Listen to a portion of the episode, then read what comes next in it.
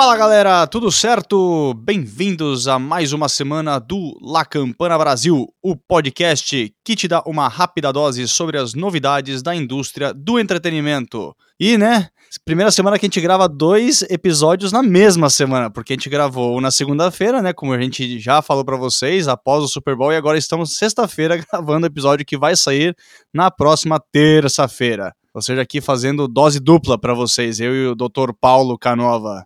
Falando nisso, como é que o senhor está? E aí, Guilherme?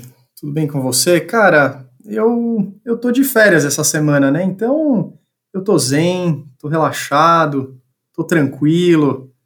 Melhor não podia estar, né? Ah, com certeza. E falando já que é sexta-feira, vamos aproveitar e perguntar, né? O que, que você achou do novo episódio de, de, de WandaVision? Já que você me disse que já assistiu, né? Cara, que episódio, hein? Aliás, a gente tá vindo de uma seguidinha tanto esse dessa semana quanto da semana passada, dois baita episódios que estão fazendo a história andar, finalmente, né? Então a gente está começando a descobrir o que está acontecendo ali dentro do universo da Marvel pós aí eventos de Vingadores Ultimato. A gente não pode falar muito porque a gente não, né, não vai ficar aqui dando spoiler de graça pra galera já parar de ouvir o La Campana com dois minutos de programa. Mas é, muitas teorias caindo por terra, outras surgindo, alguns caminhos aí se mostrando mais claros. Só sei que faltam acho que três episódios para acabar essa temporada. Acho que vai ser temporada única, não vejo porque o WandaVision terá uma segunda. E, porra, tá, assim, a ansiedade tá tão grande quanto quando a série ia começar. Eu quero muito ver qual vai ser o final dessa história. Bom, acho que todo mundo quer ver o que vai acontecer no final da, dessa série, né? A questão para mim é que, tipo, não sei. Talvez eu tenha assistido Contra os Olhos, eu achei um pouco mais cômico do que, que o último. E sem dar nenhum spoiler, eu só digo que o da semana passada eu gostei mais. Acho que eles conseguiram construir um suspense melhor do que o da semana. Talvez essa semana eles só estejam desenrolando algumas coisinhas, mas assim, ao todo eu gostei mais do episódio da semana passada só pela tensão, pelo, pelo suspense, me, de, me, me deixou mais preso na cadeira. Essa é a palavra que eu queria, essa é a frase que eu queria utilizar. De certa forma, para mim também, o que eu coloco como ponto negativo nesse episódio, acho que foi a narrativa dele foi muito acelerada. Para mim era um episódio que deveria ter tido mais tempo para ele terminar de uma forma um pouco mais satisfatória. Ele terminou meio do nada, assim. Quando ele acabou, eu falei, ué, mas já? Né, acho que se ele tivesse uns minutinhos a mais, acho que eles teriam encerrado um pouco melhor esse, esse capítulo aí da temporada. Mas enfim, não, não tirem nada a grandiosidade, o que foi bacana de assistir esse episódio de WandaVision. E a gente tá falando disso não é porque um dos temas da nossa pauta é a Disney, né? É literalmente porque foi uma coincidência, vamos dizer assim. Foi uma pequena, pequena coincidência. Ah, total. É aquela coisa que você começa a falar quando a gente se liga na hora de gravar o podcast, aí o assunto entra programa dentro, só por isso. É, mas é isso. É, e para completar, né? a nossa pauta. Bom, fala pra gente qual que vai ser a ordem dos assuntos essa semana. Bom, como sempre, quem está acompanhando a gente já nessas últimas cinco semanas já sabe que daremos as novas estreias de filmes e séries aí em todas as plataformas de streaming à disposição dos brasileiros. Teremos aí as recomendações de música também, o nosso chamado New Music Friday. E os dois assuntos da semana é o fechamento financeiro ou qual é uma melhor escolha de palavras para isso? Trimestre fiscal? Trime... É, aí é bem técnico, né? É o fechamento do trimestre fiscal do Spotify e o crescimento absurdo da Disney, que também já divulgou alguns números bem importantes aí é, Disney como um todo, tá, pessoal? Não é só Disney Plus. A gente vai falar do, dos balanços aí da Disney como um todo. É isso aí. Mas essa semana, na questão de novas estreias, a gente tá um pouquinho fraquinho. A gente não tem tanta coisa acontecendo.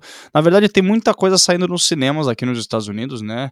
É, já saiu Nomadland aqui nos cinemas, depois vai para Hulu daqui a um, não sei quantas semanas, acho que é dia 19, se eu não me engano. Saiu também Minari em alguns lugares, outro dos filmes que tá forte na concorrência do Oscar. E mas é, na questão de séries e filmes, acho que ficou a desejar um pouquinho essa semana. Mas a gente não pode se queixar porque sempre tem uma pancada de coisas e a gente tem uma lista infinita que a gente não consegue terminar, não é verdade? Não, e quando você terminar de dar as novas estreias, para quem realmente achar que ela tá fraca, eu vou dar uma coisa boa pra galera assistir no final. Ok, beleza. Bom, vamos rapidinho então, pra gente entrar nos temas de cheio depois. A gente teve Cena do crime, mistério e morte no Hotel Cecil, que é a história verídica, né, sobre a morte de Elisa Yan, uma turista canadense de 21 anos.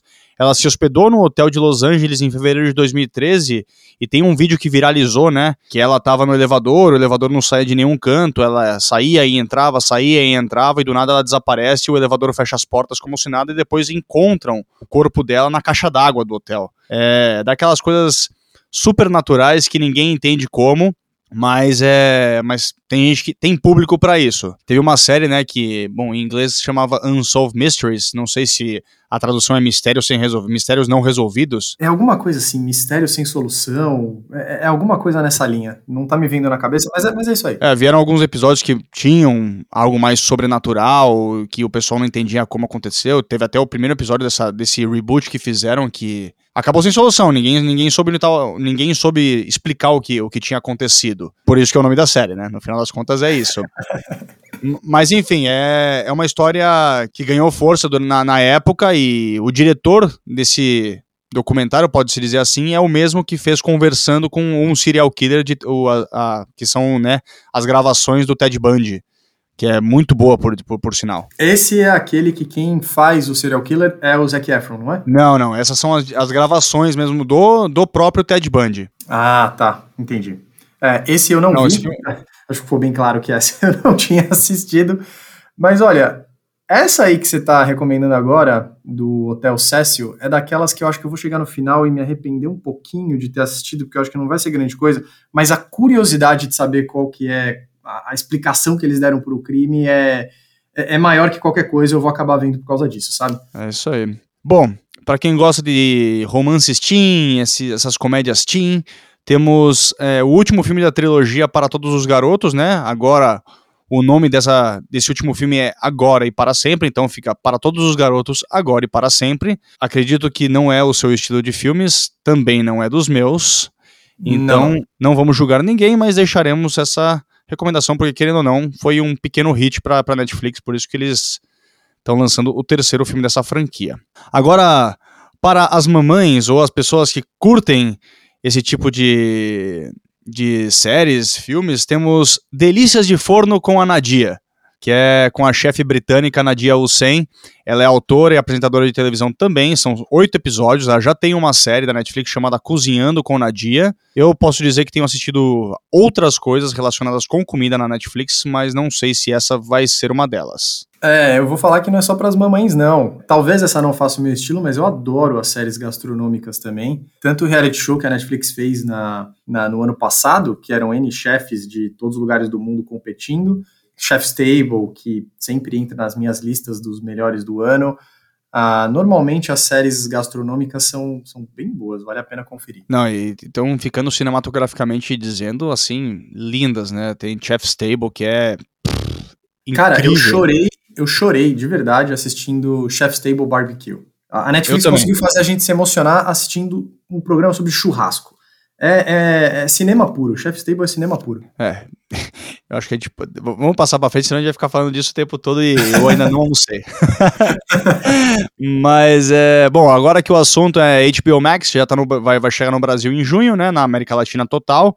Só para uma pequena menção que saiu essa sexta-feira aqui nos Estados Unidos, Judas e o Messias Negro, é um filme que está certamente tem suas cotações para o Oscar, mais na, mais na parte do, de, de atuação coadjuvante pelo, pelo Daniel Kaluuya, e é a história de Fred Hampton, que é o presidente do Partido Pantera Negra de Illinois, e o que, o que aconteceu foi uma fatídica traição pelo informante do FBI, William O'Neill. É um filme que o pessoal tá falando bem, os críticos, alguns não falam tão bem, mas, mas tá aí, tá no hype. É, a gente aqui nos últimos programas, eu particularmente insisti bastante na informação de que o HBO Max chegaria em meados de março. Essa era a informação inicial que tínhamos né, na indústria do entretenimento. Nada muito confirmado, mas era um indício bem forte. É, atrasos são um pouco normais, eu acho que uma distribuição para um continente inteiro tem aí seu, seu nível de dificuldade, até para empresas do tamanho da HBO. Então, confirmado agora, chega em junho,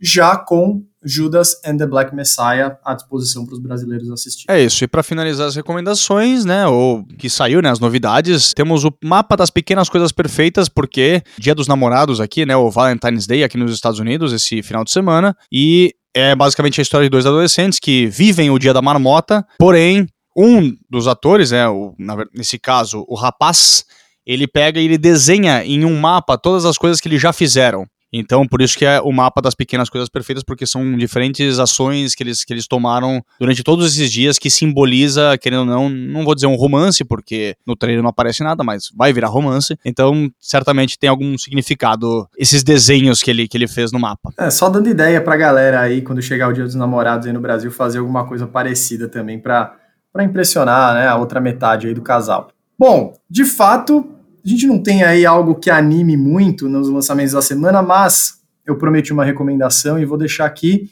Não é só de WandaVision que vive o Disney Plus. E tem uma série nova que começou hoje, inclusive, sexta-feira, 12 de fevereiro, acabou de sair o segundo episódio, uma série original do National Geographic, que chama Os Eleitos, ou em inglês você vai encontrar por The Right Stuff, que mostra como foi a escolha dos pilotos que se tornaram os astronautas escolhidos pela recém-criada NASA para irem para o espaço. Muito, muito, muito bacana. Elenco excelente, nível de produção lá em cima. Vale a pena conferir. Olha só, hein? Paulo recomendando coisas do National Geographic, olha só, essa eu não esperava. Esse catálogo lá dentro do Disney Plus é bem bom, viu? Eu sempre tô vendo os documentários da, da National Geographic, é, é legal pra caramba. É isso aí. Bom, passamos rapidinho pra música antes de entrar no Spotify, né? Porque a gente tem que fazer aquela aquela ligação direta. Então, o que saiu essa sexta-feira, tivemos o novo álbum da Cia, que na verdade é. O nome do álbum diz tudo. São Songs from and Inspired by the Motion Picture. É do filme Music, que ela é a diretora do filme, e são músicas do filme e inspiradas pelo filme. Ou seja, eu até fiquei curioso, é, eu fui dar uma investigada para ver se esse álbum era só, o, só a trilha sonora mas não, de verdade ela tá, tá como álbum da Cia mesmo, é álbum dela. É, porque pelo nome dá para confundir mesmo, né? Sim, com certeza. Ainda que ela foi a diretora e tudo, então não sei. É, eu, fiquei confuso, mas ali tá, tá explicado que é o álbum dela. Aí tivemos do Alipa investindo bastante no marketing dos Grammys. Ela lançou mais uma versão do Future Nostalgia, agora The Moonlight Edition. Tem algumas músicas novas e algumas não tão novas. Ela meio que incluiu algumas faixas que já, já tinham sido lançadas, como a colaboração dela com o J Balvin e o, e o Tiny e o Bad Bunny. Aí vamos para o Brasil rapidinho. Temos Bruno Marrone lançando um EP chamado Último Beijo, seguindo na linha do sertanejo, mas agora sertanejo americano, ou seja, country. Temos o Florida Georgia Line com Live Rolls On, Florida Georgia Line que tem especulações dizendo que eles vão terminar. E aí eu fiz aquela piadinha falando quem vai ser o Florida, quem vai ser o Georgia, e se vai ter uma linha no meio dividindo Nossa os dois. Ridícula essa piada. Puta, pode pedir pro Pedrão tocar campana já? Pelo amor de Deus. Calma, já vem. Aí depois temos o quinteto Pentatonix, que lançou um álbum, The, Lucky Ones Pentatonix, que é uma banda que ficou conhecida por fazer covers ao estilo Boys Avenue, mas de uma maneira bem diferente. Eles têm dois integrantes que só fazem é, sons, né, entre aspas, beatbox e, e, e, outras coisas. É bem, é bem diferente, bem, bem interessante. Aí temos um álbum colaborativo, né, um EP colaborativo entre a Rita Ora e o produtor Iman Beck, que quem não conhece, ele ficou muito famoso pela no TikTok pela aquela música, aquele remix de Roses, bem chatinho depois de umas quantas vezes que você escuta. Porém, esse, esse álbum tem umas colaborações legais, uma com o David Guetta de fato. E aí, para quem curte pop punk, essa, essa vibe ali, temos o Mod Sun com Internet Kill the Rockstar. É um cara que fez uma música recentemente com a Avril Lavigne aparentemente, não, não é um, não sei se é boato ou se é real, ele está namorando a Avril Lavigne, mas como não somos a TMZ, deixamos isso para ou a TMZ ou para o Google Gloss depois. E finalizando essa lista de álbuns, temos o Robin Thicke lançando o álbum On Earth and in Heaven. Bom, muito bom. Eu vou deixar aqui duas recomendações então que eu estava escutando hoje de manhã, antes da gente falar aqui, bolar a pauta do nosso podcast. Você falou que a Dua Lipa está investindo bastante, deve estar tá investindo mesmo, porque ela entrou nas minhas recomendações aqui, a música We Are Good, bem bacana, e também o The Fratellis, que é uma banda que eu escutava há uns anos atrás, eles estavam um pouco sumidos, pelo menos para mim, apareceram aí com uma música nova chamada Need a Little Love. Então, vou deixar essas duas aí pra galera ouvir depois e dizerem por ele ser legal mesmo. É, dessa semana eu vou somente recomendar uma música. Ela chama My Window, que é do cantor de R&B Lucky Day e é uma colaboração com a Mahalia. É, o Lucky Day ele lançou um álbum também, muito bom. Se vocês quiserem dar uma fuçada depois, é bem interessante. Para quem gosta dessa pegada mais soul, R&B, é bem, bem devagar, bem diferente das outras recomendações eletrônicas que eu dei nas últimas semanas, mas é um estilo que eu curto, então acho que vale a pena escutar. My Window, do Lucky Day com a Mahalia.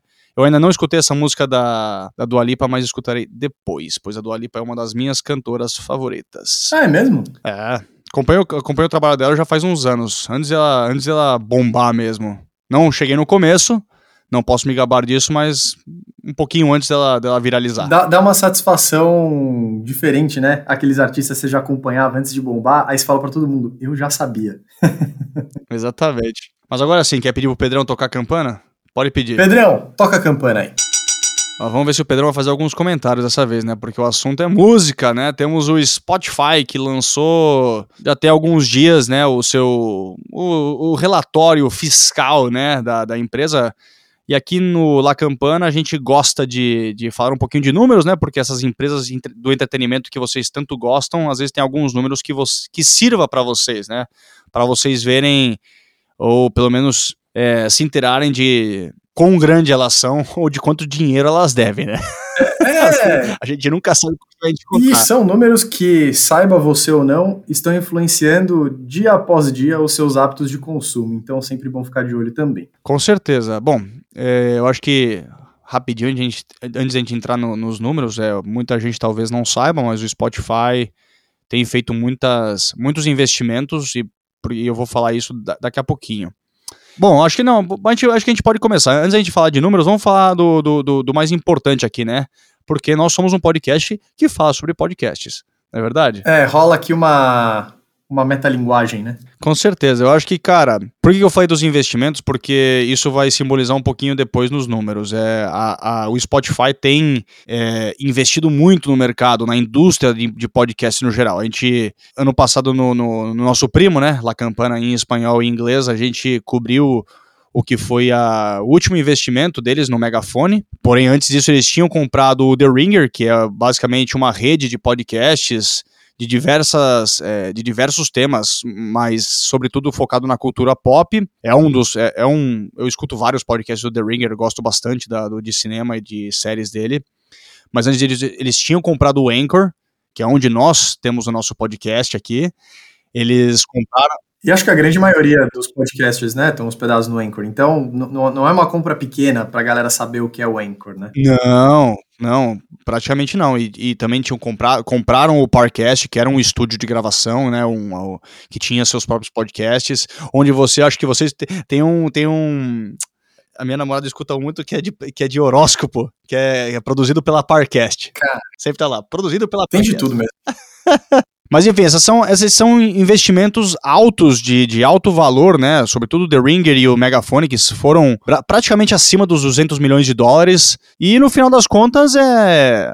Eu acho que é um investimento que está se pagando por conta de engajamento e por conta de receita vinda por anúncios, não é? Exatamente, era o que eu ia falar agora. Os investimentos eles estão retornando quando você olha o aumento de exatos 39% de venda de espaço publicitário dentro do Spotify. Isso que a gente está vendo, e o Spotify vai trazer os números mais relevantes, é um movimento relativamente novo. Venda de espaço publicitário dentro das plataformas que até ontem eram de música e agora passam a ser de podcast também. O próprio mercado publicitário ele também está se adaptando para isso. É novo para todo mundo que está participando desse movimento para quem vende e para quem compra o anúncio. Então, o Spotify já mostrar o Spotify já divulgar, melhor dizendo, um número do tamanho, de um tamanho tão significativo, porque 39% não é pouco, mostra não só que ele está puxando a fila de uma nova forma de se fazer negócio, mas que esse número também ele é alavancado pela grande quantidade de programas de canais de podcast que surgiram no ano passado, principalmente. É, e também vale lembrar, né, para quem, para quem às vezes se esquece, porque o pessoal paga, né, e, e não lembra, mas o Spotify tem a, a questão grátis, onde você realmente se relaciona com, com, com esses anúncios, né, com essas propagandas, e isso significa muito nos números, né, porque o Spotify divulga dois tipos de números, os assinantes premium, que é o que, que são os que pagam, e os usuários ativos mensais, que é o que eles chamam de MAUs, que é o, em inglês Monthly Active Users. E Desse total de eh, usuários ativos mensais, que o Spotify chegou a 345 milhões nesse último trimestre, desse total, 25% engajou com podcasts. Ou seja, dos 2,2 milhões de podcasts que estão no Spotify, sejam esses ativos ou não ativos, né? Porque acredito que a ideia do Spotify é, é divulgar o número total e não dizer quantos estão ativos porque querendo ou não, eles querem dizer, ah, nós somos a plataforma com maior número de shows, a maior, a maior número de episódios de podcast. Exatamente. Mas enfim, se 25% desses 345 milhões engajou com conteúdo de podcasts, a gente não sabe ao certo quantas pessoas entraram pro Spotify somente por podcast, mas a gente pode fazer uma dedução que deve ter sido, tipo, muita gente deve ter entrado somente por conta disso. Claro, com certeza. Eu sei que tem muita gente cética quanto a isso, mas esse é um movimento que também já está acontecendo. Não só no Spotify, mas em outras plataformas também, né? Você vê que a Apple, ela já teve essa visão e desde que ela começou a, a, disponibilizar o serviço de podcast e, e, quando o iTunes se tornou Apple Music, as coisas sempre foram separadas, por exemplo, porque ela sempre entendeu que existia um público diferente para ambas coisas, né? Então esse movimento ele já acontece. Tem muita gente que hoje busca uma plataforma como é o Spotify, como é o Deezer, porque quer escutar podcast, não necessariamente porque quer escutar música. Outra coisa que eu acho que está alavancando bastante isso, e eu sei que a gente já ia colocar no assunto, então vou antecipar um pouco aqui, é a quantidade de podcasts exclusivos que a Spotify está adquirindo e está lançando. Isso, para mim, me parece muito o, o movimento que a Netflix fez lá atrás, de que foi a primeira a entender a importância de se produzir conteúdo original porque era isso que ia fidelizar as pessoas a não pararem de assistir o seu canal, seja aquele conteúdo bom ou ruim, porque a gente já está começando a ver muito podcast também de qualidade duvidosa, mas é um movimento que eu, eu, eu, não duvidaria nada se o pessoal lá, as lideranças do Spotify, não tivessem buscado inspiração na Netflix. Porque está mais do que provado que para esses canais de streaming, onde você tem um, um usuário que pode cancelar a sua assinatura a qualquer momento, é muito importante você fidelizar ele de, de alguma forma, e os conteúdos originais têm se provado. Então, a compra do Joe Rogan foi a mais significativa, porque foi a que forçou o Spotify a desembolsar muitos dólares do seu, do seu bolso, mas a gente tem aí a Meghan Markle e o Príncipe Harry é, entrando aí com conteúdo exclusivo, a gente tem a Michelle Obama com conteúdo exclusivo, a gente tem o The Ringer, que você falou agora, que entrou no Spotify. Eu não sei se eles estão com exclusividade. Estão com exclusividade do The Ringer? Eu acho que não. Se eu não me engano, eles não estão. Eles, sempre quando eu escuto eles, eles mencionam o Spotify primeiro, mas eles não falam que é somente no Spotify. Eu, pelo que eu entendo, são alguns podcasts são alguns podcasts produzidos pelo The Ringer que são exclusivos, não todos. Bom, mas tem aí um certo nível de exclusividade, né? E todos os nomes que a gente está falando aqui, ah, sei lá, não me interessa ouvir o Príncipe Harry e a Meghan Markle. Mas tem uma cacetada de gente que interessa. E o fato deles estarem exclusivos lá é o que faz. Aí a gente fecha o ciclo aqui dessa, dessa parte da conversa. É o que faz as pessoas buscarem uma assinatura numa plataforma de streaming exclusivamente pelo, pelo, pelo podcast e não necessariamente pela música. É, é isso aí. Então, tipo, querendo ou não. É, e agora foram lançados em mais países. É, não sei qual que é o alcance do, do Joe Rogan em outros países, né? Porque a Rússia foi um dos maiores. Foi o maior mercado onde foi aberto no, no, no, final do ano passado. Então não sei se o Joe Rogan tem esse alcance até lá, mas ele foi o número o podcast número um em 17 países, 17 mercados. É, a, Michelle Obama, eu, eu, lembro muito bem quando, quando investiguei isso ano passado, que ela também estava. Ela também ficou em primeiro lugar em muitos países, até o Joe Rogan chegar que querendo ou não, o Joe Rogan tem uma, um poder né, nessas plataformas, mas, mas é aquilo, né? podcast tem ganhado bastante. Eu acho que é, vai ser nesse segmento de, de, sobre o Spotify algo que a gente vai falar bastante, porque é onde os números mais significativos estão. Que ou não, todo mundo sabe que a música meio que ajudou o pessoal a se manter são no ano passado, né? Contribuiu bastante. Muitas playlists foram, foram criadas, muitas playlists ajudaram a que outros músicos fossem descobertos, mas eu acho que o caso de mais sucesso na questão de descobrir novas músicas foi o TikTok. acho que não tem, não tem muito disso. Porém, o Spotify continua sendo uma das maiores plataformas onde tem uma biblioteca muito grande, é, apesar que quem mexe com áudio, quem mexe com. quem é expert em áudio não goste muito do Sim. Spotify, mas até aí não dá para se negar que o, que o Spotify vi, ficou mais ou menos como se fosse o Netflix na boca do povo. O pessoal fala em serviço de streaming de áudio, o pessoal fala em Spotify. O pessoal fala em serviço de streaming de vídeo, o pessoal fala em Netflix. E que ou não, a gente pode ver certa semelhança, assim como você tinha mencionado, na questão do, dos assinantes, né? São 155 milhões é, de assinantes premiums para o, para o Spotify e acima dos 200 milhões para a Netflix. Então a gente vê esse certo comparativo. É, e só no ano passado foram 74 milhões de novos usuários, né, que o, que o Spotify abraçou. Eu acho que grande parte desse número, como você falou, foi impulsionado pela pandemia, com certeza, né? As pessoas buscaram aí suas válvulas de escape ou entenderam ali que numa nova dinâmica trabalhando de casa, sem poder sair, o que fazia sentido você ter ou não. Então, claro, assim como N outras plataformas de streaming que já comentou e vai continuar comentando, muitos dos novos usuários foram impulsionados pela pandemia. Mas não é só a pandemia que faz você ter 74 milhões de novos usuários, né? Então, é, o, o, movimento que o Spotify está fazendo ele é muito interessante. Agora, só a critério de curiosidade para a galera não ficar se perguntando, mas por que quem mexe com música não gosta do Spotify? Spotify repassa menos para os artistas, então ele remunera abaixo dos seus concorrentes para os artistas de música. E a galera que mexe com música mesmo, Pedrão ele pode falar isso melhor do que ninguém, tem uma qualidade de som inferior. Né? O Apple Music, o Tidal e outras plataformas têm uma qualidade de som bem superior ao Spotify. Mas é isso aí. Bora trocar de tema, né? Porque vamos falar de uma das empresas mais queridas do mundo, né? The Walt Disney Company. Mais queridas, mais polêmicas, mais ricas, mais tudo. Essa é a mais recente, né? Aconteceu de fato, nós estamos gravando sexta-feira, isso foi é, revelado ontem. Os números da Disney foram revelados ontem, né? Da, do conglomerado Disney, não só da Disney Plus. Obviamente, vamos tocar no tema da Disney Plus. Porém, a gente vai dividir esse segmento em duas coisas: os parques, que muita gente já, se, já esperava, né? Não tem, não tem viagem, pandemia basicamente lascou a vida dos parques, porque, meu, os parques da Califórnia estão fechados desde março. Então, não tem viajante, ou ainda, ainda, e ainda para piorar, o, o Trump baniu os turistas brasileiros de viajarem para cá, né? E quem que vem para Orlando? Ah, quem? Brasil. Quem, né? Acho que um dos mais.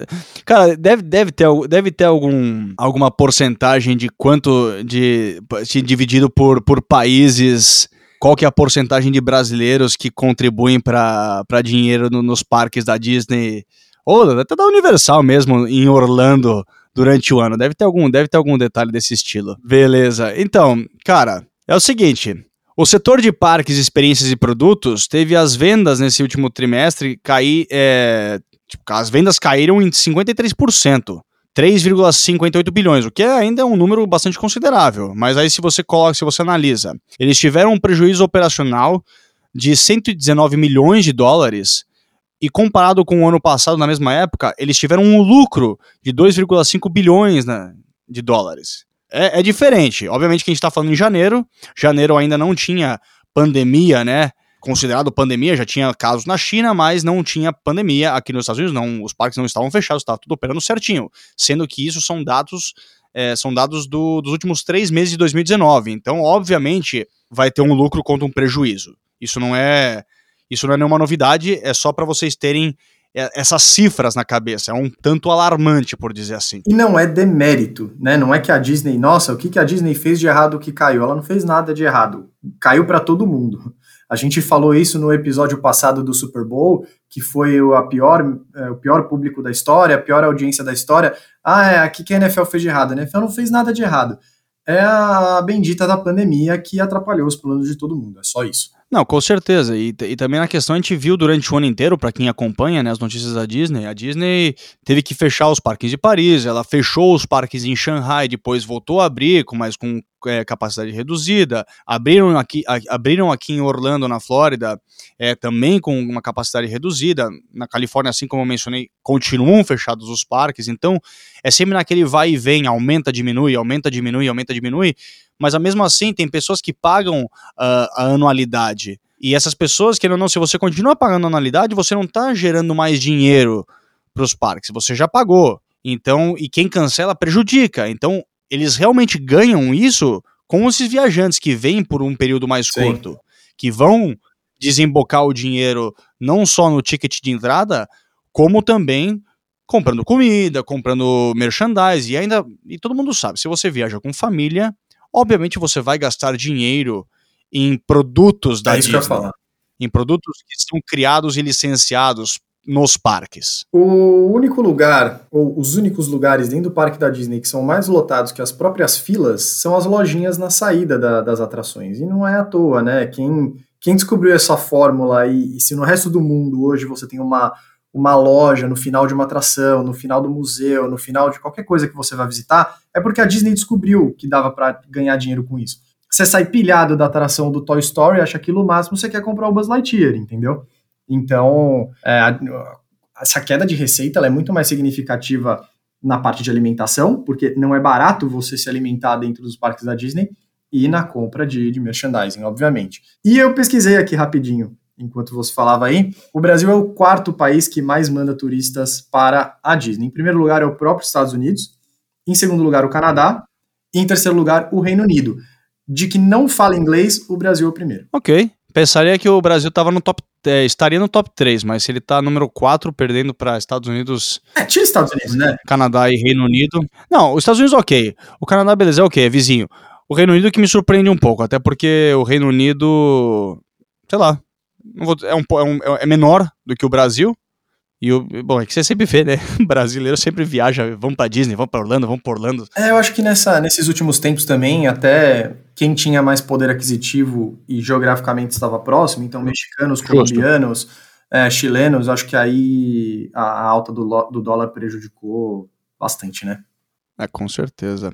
E agora a outra parte que, desse segmento que a, gente vai, que a gente vai dividir, obviamente, é a parte de streaming. Por que, que eu falo dessa divisão? Porque basicamente do que aconteceu em dezembro até agora é uma consequência do que foi o ano. A Disney Plus foi criada como uma forma de competir, como uma forma de, de, de que a Disney é, mantivesse a sua propriedade intelectual dentro da própria casa porque ela estava vendo que a Netflix estava lucrando muito com as outras coisas, como o filme dos Vingadores e etc. Então eles decidiram criar isso, mas era somente como uma fonte de receita extra. E basicamente foi uma talvez até tenha sido a principal fonte de receita da Disney o ano passado, a Disney Plus. Então, o que aconteceu em dezembro foi que eles agora estão dedicando pessoas exclusivamente para esse setor, né, que é o que eles falam de Disney Media Entertainment Distribution, que incorpora tanto a parte linear como a parte de direct to consumers, né, direto ao consumidor.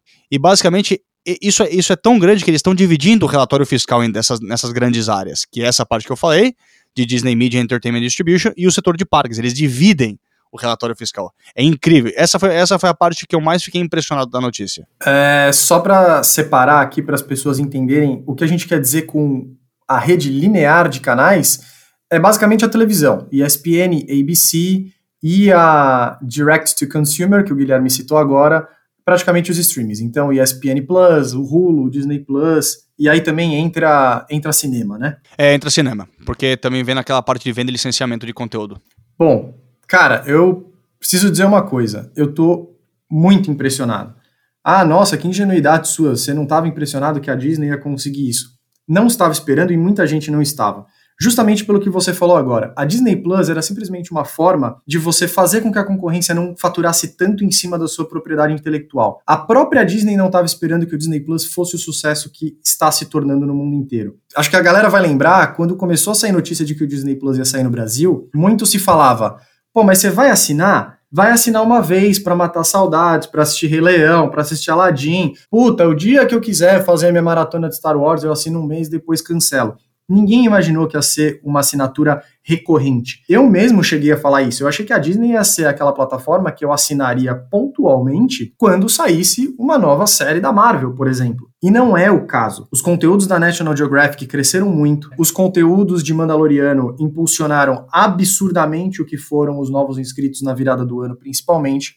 E agora as séries da Marvel. A Disney entendeu que ela não pode ser apenas uma plataforma de hospedagem para o seu conteúdo. Se ela vai produzir conteúdo, ela tem que fazer isso de uma forma sadia economicamente e de uma forma onde ela faça com que as pessoas não cancelem as assinaturas. E ela descobriu, não por à toa a Disney Plus não lança séries inteiras para a galera maratonar em um final de semana. São episódios semanais, que na minha opinião é como tem que ser sempre, porque isso faz você criar um relacionamento com o conteúdo muito diferente, né? Você cria o hype, você cria a discussão, você gera conteúdo indireto para a sua plataforma, então até num nível business isso é mais favorável para para a plataforma e o crescimento da Disney Plus foi algo que ninguém imaginava. Se a gente for fazer uma comparação rápida, que a Netflix, a gente até pegou esses números antes da gente entrar aqui no programa, a Netflix está hoje com uma média de 204 milhões de inscritos, de usuários ativos pagos. A Disney está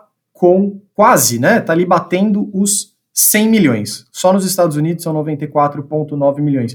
Gente, dá para entender que é quase a metade do que a Netflix tem em 10 anos de mercado. Eles fizeram isso em um ano. E abertos para o mundo em, em, quatro meses. É, se você juntar tudo, né? Porque esse 94,9 milhões é, é, é, no total, é no mundo inteiro, né? Porque, querendo ou não, aqui nos Estados Unidos tem desde novembro de 2019, se eu não me engano, e aí o ano passado inteiro ficou aumentando, aí quando lançou na América Latina, isso obviamente vai aumentar também. Mas é impressionante. É impressionante. Eles bateram os pronósticos do deles, eu acho, né? Não é, não é nem do, do, dos especialistas, acho que é deles mesmo.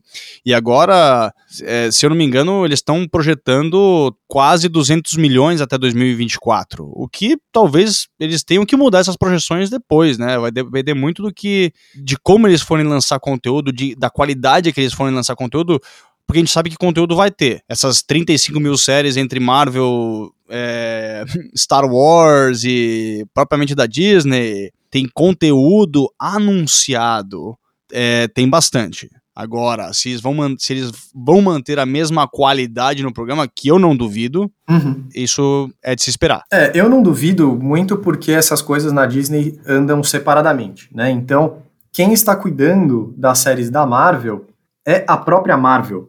A Marvel pertence à Disney, mas ela tem a sua é, independência criativa, digamos assim. Então, o próprio Kevin Feige, que sempre foi o responsável pelos filmes da Marvel no cinema, hoje ele é o responsável pelas séries de televisão também.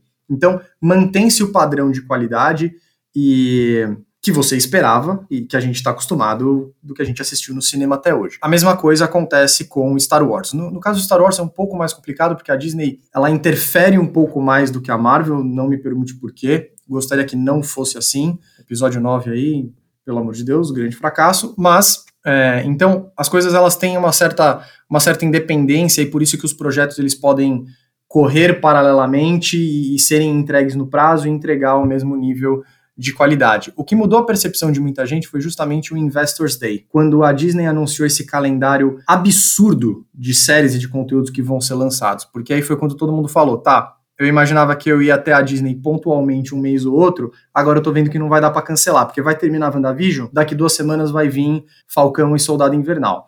Aí daqui duas semanas vai vir a série do Loki. E aí depois, no mês seguinte, já vai estar tá chegando a primeira série de Star Wars. E aí depois vai lançar o filme tal junto do cinema que todo mundo vai querer ver. E aí você percebe que você não vai cancelar a Disney nunca e cada vez mais pessoas vão ter mais curiosidade de acompanhar esses conteúdos exclusivos. Concordo. Acho que essa, esse debate a gente vai ter constantemente ao longo dos episódios, mas é, não tem muito o que agregar ao que você falou. Acho que meu último comentário é, desse segmento e propriamente do, do. talvez até do episódio inteiro é que. Vou até roubar do que eu li. Foi que, beleza, a Disney conseguiu convencer os investidores dele que streaming tá top, tá legal, thumbs up, né? Mas agora eles vão ter que convencer da, da questão dos parques, né? Porque o pessoal, tudo bem, eles olharem pra questão dos streaming, tá gerando dinheiro, tá beleza, tá aumentando, tal, é o futuro, o que seja, mas querendo ou não, os parques eram o que gerava para eles dinheiro sem ter muita preocupação. Era um negócio que rodava bonitinho, quadradinho. Uhum. E não tem muito o que fazer, nem em parques nem cruzeiros. Não tem muito o que fazer. Se não tiver via se não houverem turistas, não houverem viagens, não tem muito para onde ir. É, eu acho que a Disney é uma das raras exceções no mundo que tem caixa suficiente para chamar os investidores e falar assim, galera, tá tudo bem. E com esse crescimento da Disney Plus, a gente segura a bronca mais X tempo. E eles devem ter esse, esses números com, com mais exatidão. Eu, eu acho que é, é, simples assim, sabe? Eu acho que eles têm, têm total segurança de falar, olha, tem dinheiro no caixa, dá para segurar, estamos produzindo coisa para caramba. é, é uma empresa que não parou de investir, está investindo horrores em conteúdo e está tendo retorno. Então eu acho que os. Eu, se fosse acionista da Disney, eu ia estar bem tranquilo nesse momento. É, a única coisa que deixou muito bafafá no ano passado foi essas, essa, essa demissão em massa que eles tiveram que fazer, né? O pessoal não gostou muito porque falou assim: ah, já que vocês têm tanto dinheiro, porque vocês não conseguem manter? Mas aí são outros poréns. É, a Disney também é uma empresa, né? Que são muito difíceis de, de serem julgados, né? Não dá para julgar. Exato, a Disney também é uma empresa. É difícil você, é difícil você não julgar e é difícil você julgar porque você não tá dentro da empresa para saber como que tá, e você também de fora você não, você, você não consegue fazer, você não consegue fazer nada. A gente que acompanha um pouco mais, a gente não apoia, mas a gente pode dizer que a gente entende um pouco, vai. É, eu vejo isso como um direcionamento de, de foco e das forças de trabalho, como acontece em qualquer empresa de qualquer segmento. Olha, o momento agora é esse. Onde a gente tem que focar mais, tem que investir mais? É para lá? Tal coisa não faz mais sentido. É o que a gente vê acontecer em vários segmentos. Essa semana mesmo a gente teve a notícia do fechamento da Blue Sky, que era o estúdio que foi adquirido pela Disney junto da Fox, quando a Disney comprou a Fox, que é o estúdio responsável por ter feito Era do Gelo, por ter feito Toro Ferdinando, Robôs, entre outras animações. Vai ser descontinuado. Em abril ele já não existe mais. A justificativa da Disney foi questões relacionadas à pandemia. Com certeza é um direcionamento de foco. Não faz sentido ela contar com um estúdio a mais, sendo que você tem um estúdio produzindo conteúdo a rodo para o streaming agora, dentro do Disney Plus. Né? Então, são aí movimentações que eu vejo como normais dentro, de novo, dentro de qualquer segmento, isso acontece a toda hora. É isso aí. Eu acho que para esse programa a gente já falou bastante aqui, demos bastante informação diferente, né? Um pouquinho mais business, né, pra, pra galera, mas a gente espera que a gente tenha dado tudo bem mastigadinho para vocês, para vocês entenderem de uma maneira mais divertida, porque, querendo ou não, números são podem ser chatos, mas a gente tenta fazer eles um pouquinho mais interessantes. É, e, pô, a gente é da comunicação, né? Às vezes não é fácil mexer com os números, mas existe uma necessidade real aqui, esse trabalho de deixar eles mais mastigados, porque a gente sabe como eles são importantes para a indústria de entretenimento. Então, falaremos mais sobre isso ao longo do ano, com certeza. É isso aí, pessoal. Ó, como sempre, muito obrigado a todos que, os que estão escutando a gente né, nessas primeiras semanas, né? Já completamos, acho que um mês de, de podcast, já são quatro semanas que já, a gente já tem gravado. E, pô, deixa o feedback da, pra gente nas redes sociais, La Campana Brasil no Instagram, e é isso. Acho que até semana que vem, né? É isso. Até a semana que vem. Valeu, pessoal. Valeu, Guilherme. Estaremos de volta na próxima terça-feira para todos vocês. É isso aí. Episódio novo saindo terça-feira. Ativa a notificação depois lá no, lá no Instagram. E aí a gente se vê por aí. Pedrão, toca a campana. Abraço a todos. Este é o La Campana, o podcast que te dá uma rápida dose sobre as novidades da indústria do entretenimento.